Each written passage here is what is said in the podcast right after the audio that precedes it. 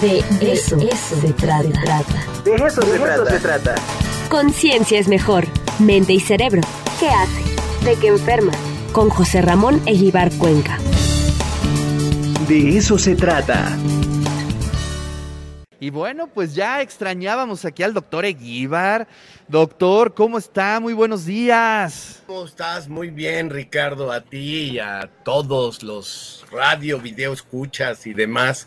Muy contento, ¿no? De que ya regresamos a la presencialidad. Vamos poco a poco, pero viendo cómo evolucionamos en estas semanas. Muy bien, pues nos vamos con el tema, Doc. Eh, ideas fíjate, eh, Ricardo, y COVID-19. Ah, perdón. Sí, fíjate, Ricardo, que hay un estudio muy grande que empezó en Estados Unidos y siguió en, en Inglaterra. Ya hemos hablado aquí de, es el que me sigue pareciendo una mala traducción, COVID largo. Realmente deberíamos ya empezarle a decir COVID crónico. Lo que pasa es que no sabemos cuándo termina, hay que vivirlo, ¿no? Eso ya lo hemos dicho aquí en este espacio. ¿Cuánto van a durar los, los síntomas? Pues a lo mejor como de por vida, ¿no? De chiquito te da varicela, te curas de la varicela y en la edad adulta te puede dar herpes zóster. Es el mismo virus que está en tu organismo y que se queda ahí latente, llaman los médicos, ahí está esperando a que tu inmunidad baje y con la edad es más probable. De hecho, ya hay una vacuna contra el herpes zóster en, en, Estados Unidos y Europa. En México creo que todavía no está disponible. Había una anterior que era muy mala y ahora una nueva que es muy buena, que se administra con dos dosis con intervalo de seis meses y quedas protegido por 10 años contra el herpes zóster. Entonces, para que se den cuenta de, cuánto puede permanecer un virus en el organismo. Entonces, pues no sabemos del COVID, hay que vivir. Pero bueno, regresando a este estudio, lo, lo que se dieron cuenta es que la tasa de suicidios estaba aumentando. Y ya hemos hablado aquí que el encierro y las condiciones nos generaron ansiedad, mucha ansiedad, y en algunos casos depresión. Entonces, pues dijeron, ah, pues es la depresión y la ansiedad asociada al COVID. Pero los datos indican, sobre todo algunos estudios que se han hecho de gente que muere COVID y estudian su cerebro, que parece haber un efecto directo en algunas estructuras del cerebro, que eh, promueven eh, el, que la gente se suicide. Para, para decirlo en palabras cortas, la probabilidad de suicidio de una población adulta joven, 30 a 55 años, digamos, es del 7%, Ricardo, eh, de manera global. Entonces, pues es muy alto.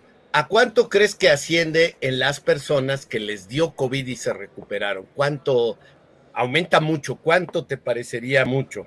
Mm, no, no tengo la menor idea, Doc.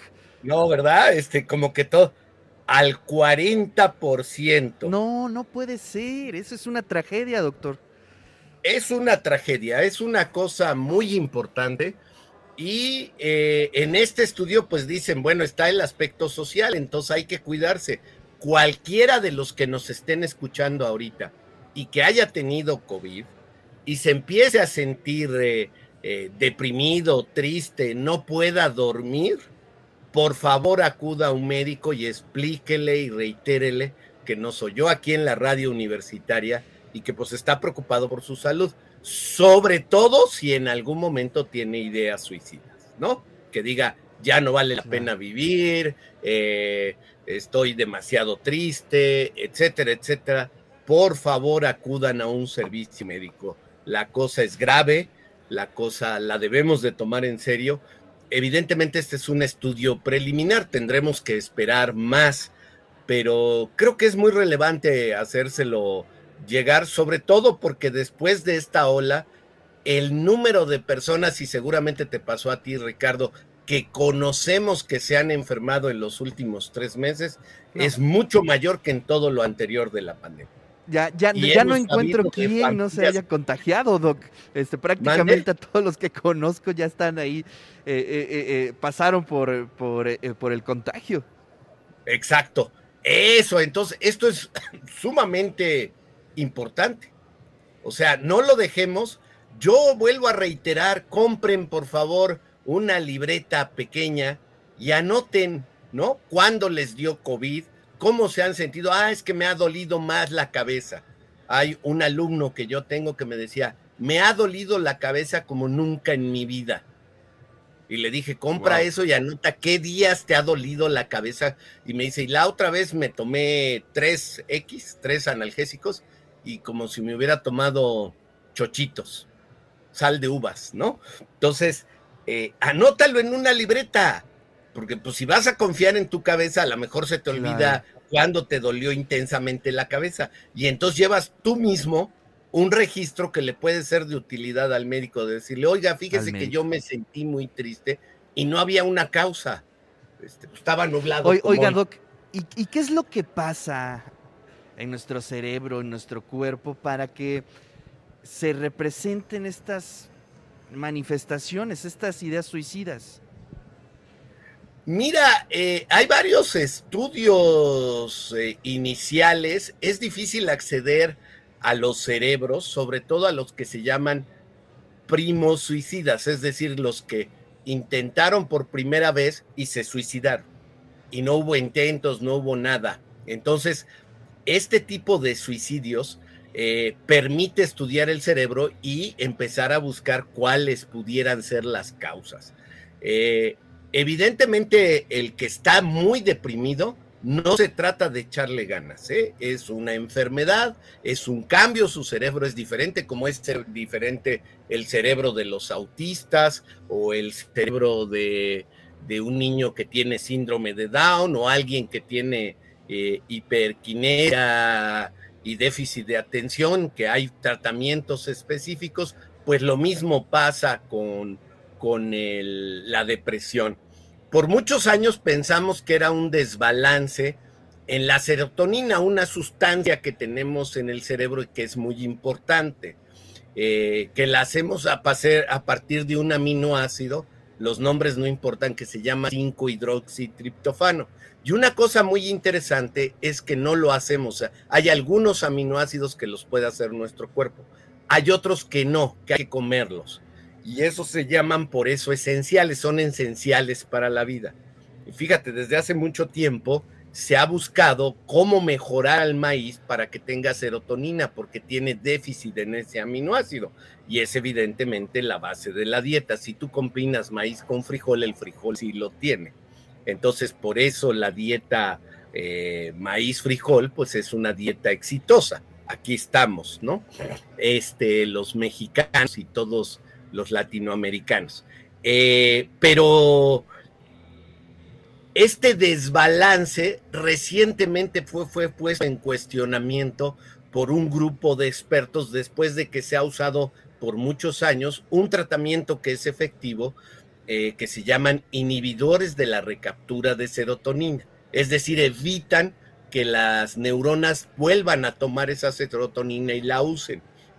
El más popular que todos hemos oído y visto eso en las películas es el Prozac, que se dio por muchos años como tratamiento. Pero ahora lo cuestiona un grupo, un panel de expertos que le pidieron un estudio.